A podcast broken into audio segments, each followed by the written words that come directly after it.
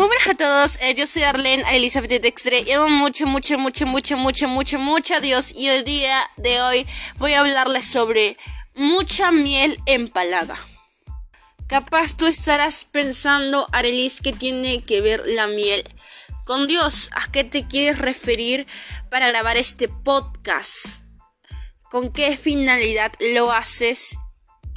Y yo te quiero mandar a buscar Proverbios capítulo 25 versículo 27 que dice No es bueno comer mucha miel ni el buscar la propia gloria es gloria. Todos reconocemos al libro de Proverbios como el libro, podría decirse, de sabiduría, donde sacamos mucho aprendizaje de nuestra vida. Entonces, si reconocemos qué significa miel en este versículo, Miel se refiere a los halagos que tú puedes recibir por parte de otros. Demasiada miel empalaga y no es buena. Así como buscar la gloria a veces no es gloria. Porque nuestra vista a veces se desvía de Dios y de nada te sirve ganar el mundo si pierdes la entrada al cielo. Una vida eterna lejos de Dios. ¿Por qué te digo que muchos halagos no están bien? Porque te hacen perder la humildad. Te hacen subir el ego y crees que todo lo que tú recibiste, todo lo que tú eh, tienes fue por tu propio mérito.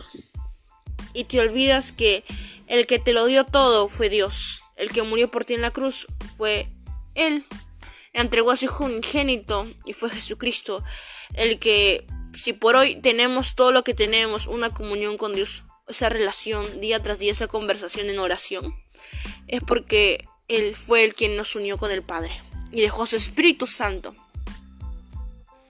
Así que no sé cuántos de nosotros recibimos halagos día tras día.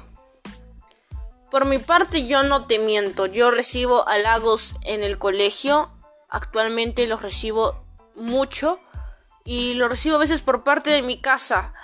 Pero sabes lo importante que es la oración y el que me acuerde que Cristo está en mí, que el Espíritu Santo me acompaña, es que cada vez que eh, puedo salir de mi casa oro y le pido a Dios discernimiento y sabiduría. Y sé que Él va a estar ahí. Porque cada vez que me halagan eh, y me pueden decir un montón de cosas, no estoy pensando en mí, sino estoy pensando en lo bueno que es Dios.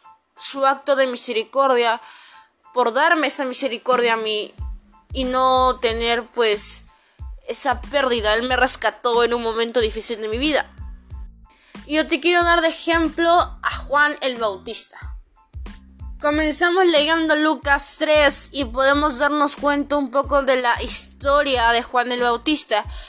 Pero yo te quiero resaltar el versículo 15 hasta el 17 que dice, todos se admiraban y querían saber si Juan era el Mesías que esperaban, pero Juan les respondió, yo los bautizo a ustedes con agua, pero hay alguien que viene después de mí y que es más poderoso que yo. Si los bautizará con el Espíritu Santo y con fuego, yo ni siquiera merezco ser su esclavo. El que viene después de mí separará a los buenos de los malos, a los buenos los pondrá a salvo y a los malos lo echará en un fuego que nunca se apagará. Todo lo impresionante que dijo de Jesús es algo cierto. Es algo que uno lo analiza a fondo y sabe que es cierto y dejó su Espíritu Santo. Y si estamos aquí es gracias a Él. Pero Juan tuvo mucha humildad. Porque día tras día recibía mucha miel, muchos halagos. Y déjame decirte que a veces esos halagos venían de parte de los demonios. Sí, porque demonios mm, utilizan a gente de afuera.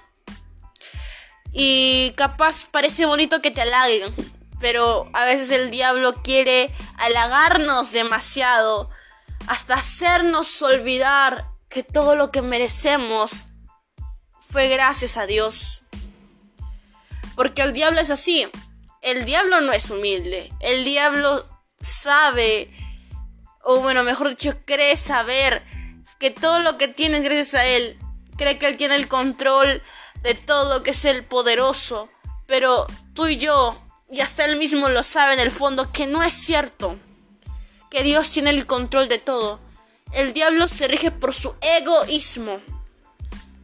Y nosotros no podemos ser igual a él, porque él está en contra de Dios. Y todo lo que esté en contra de Dios ya está derrotado y perdido. El ejemplo de Juan es uno de ellos. Sabes, yo me imagino al diablo también utilizando a personas alrededor de Juan el Bautista y diciéndole, tú eres el Mesías.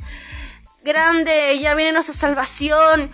O diciéndole un montón de halagos bonitos para que su egoísmo suba, para que su humildad baje y para que no recuerde que Dios le dio ese, esa autoridad para bautizar. Pero él lo respondía diciendo que él vino a abrir el camino del Mesías. Él no era el Mesías, él recordaba humildemente quién era y vivía por Dios. Él murió en una prisión aunque no lo merecía, ejecutado, no lo merecía. Pero todo lo hizo gracias a Dios, porque amaba a Dios. Y así debemos ser nosotros, amar tanto a Dios que perder nuestra vida por Él. Pero esa pérdida es ganancia para nosotros. Sabes, Juan el Bautista respondía de esa manera, con humildad. Y yo te quiero decir, mucha miel empalaga y no es buena. Así que si quieres recordar siempre ser una persona humilde que debemos ser todos, todos nosotros. Cada vez que te respondan algo, un halago, tienes que contestar con una humildad, pero también de corazón, sabiendo que todo lo que tienes, que todo lo que pues actualmente estás haciendo en tu vida es gracias a Dios, que las oraciones sirvieron, que la intercesión por lo que pediste sirvió. Y recordando que si hoy día estamos vivos es gracias a Jesucristo. Así que recuerda la humildad en el corazón y en las palabras. Muchas bendiciones para tu vida, es todo por el podcast de hoy.